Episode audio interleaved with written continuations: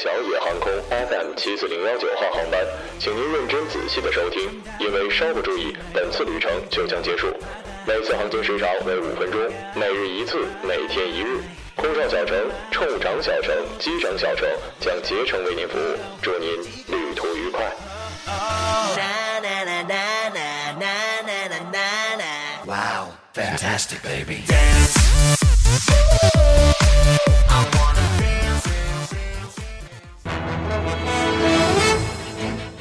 各位听众，晚上好，晚上好。今天是二零一六年五月十六号，星期一，农历的四月初十。欢迎收听日节目。一九六六年的五月，一九六六年的今天，中共中央政治局会议通过了由毛泽东主持起草的《中国共产党中央委员会通知》，简称“五一六通知”。它标志着长达十年的文化大革命开始。今天的节目主要内容有。路过老师办公室，说了一句风凉话，被老师暴打。上海日料店赤坂亭经理当众吸烟，辱骂孕妇。七旬老太不忍冷暴力，起诉离婚。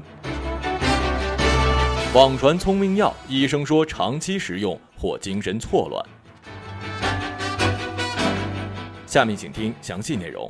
五名中学生放完晚自习，路过政教处主任的办公室，看到了办公室开着空调。其中一个学生说了一句：“日子过得真美，过得跟神仙一样。”听到这句话，这名政教处主任将说话的学生叫进办公室，二话不说，上来就扇耳光。针对这起五月四号发生在平顶山市六中的老师打学生事件，校方承认老师打学生的事实。我呢一直尊敬教我知识，甚至给我人生帮助的一切可称之为老师的人。但是这就跟任何一个行业都会有老鼠屎一样，教师队伍里显然也有啊。我不想道德绑架，说老师是什么灵魂的工程师，进而一定要让老师成为道德的楷模。比如曾经。地震中的范跑跑事件，那么咱们不看职业，就单从事情本身来说，一个大人出手打孩子，且不论他有没有骂什么，就算骂了，您就应该动手吗？如果您这个时候跟我提什么尊师重道，那么就不要说我们道德绑架。您享受了多大荣耀，就要承担多大的非议与责任，好吗？最后这首歌，我只献给这位老师。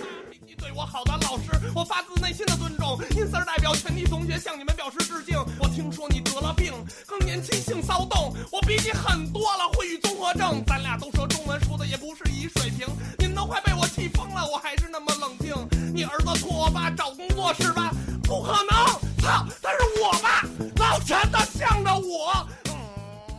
五月十三号的晚上，几名孕妇去上海的星月环球港赤坂亭餐厅聚餐，遇到了隔壁桌的一群客人在抽烟。其中一名带头的白衣男子自称是赤坂亭的总监。当孕妇们找到了该店的店长，要求对方不要吸烟的时候，该店店长口头答应会去阻止，但转身竟然将烟灰缸递给了吸烟人。就餐的孕妇再次投诉的时候，那名自称是赤坂亭总监的白衣男子竟大声地说：“烟是我抽的，我把你的单买了，你可以走了，并让这些投诉的食客滚。”在此次因为吸烟引发的冲突之中，有网友称被打伤，目前已经报警前往医院验伤。哎呀，我去了，我真的不想总说一些。臭不要脸的打人事件，但这年头就是有那么多自以为武功很高的人呢。你们咋那么牛呢？我充分的肯定，你们家饭店绝对是皇家御用啊！那店长的行为，祖上肯定是在宫里干过呀。再说那总监，呵呵了，你不就他妈一个破饭店的总监吗？真以为自己是有钱人了？你是太监总管的简称啊，总监！我，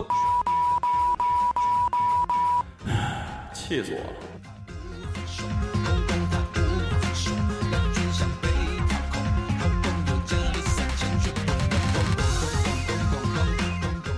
谢老太跟王大爷都是古稀老人，一九六六年相识并结婚。婚后两人一直因为身体的原因未婚育子女，再加上夫妻两人性格差异较大，矛盾不断。自二零零九年五月开始，谢老太以夫妻感情破裂为由，向法院先后四次起诉离婚。诉称王大爷脾气古怪，常常无端的责骂自己。更过分的是，他还往做好的饭菜里扔脏东西。王大爷的这种行为给他造成了精神非常大的压力，自己实在无法忍受。在初次的离婚诉讼之中，王大爷表示，这么大岁数了还闹什么离婚，丢不起这个脸，不同意离婚。但最终经过四次庭审，法院最终认为二人的夫妻感情破裂，并无和好的可能，遂判决两人离婚。根据本人的了解呢，今年的三月一号，备受关注的反家庭暴力法经过全国人大常委的会议通过正式颁布实施。这次的法律明文规定，我们通常所说的冷暴力也被纳入了家庭暴力的范畴之内。哎，这就对了，冷暴力有时候确实比真实的暴力。我还建议应该出台听众不可以对主播冷暴力的法案，这样以后你们如果谁不喜欢我不理我，转头喜欢别人，那都是犯法呀。从此不必再流浪找寻，爱就一个字。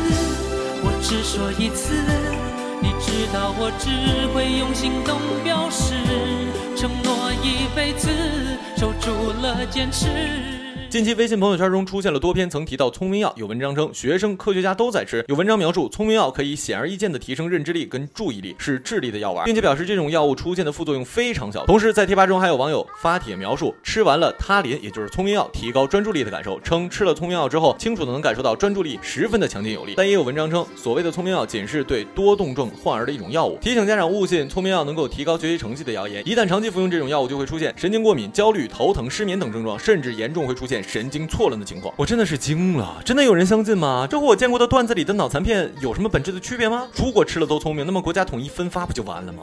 相信这些的人，可能真的是脑残片吃多了吧。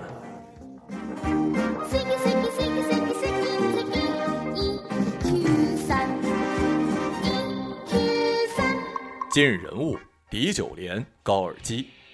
三十多年前，在一个残暴无耻的冬日，一个叫做李九莲的年轻女子被五花大绑，背上插着“现行反革命分子”的亡命招牌，拖着沉重的镣铐，被刽子手押进了江西省赣州市体育场。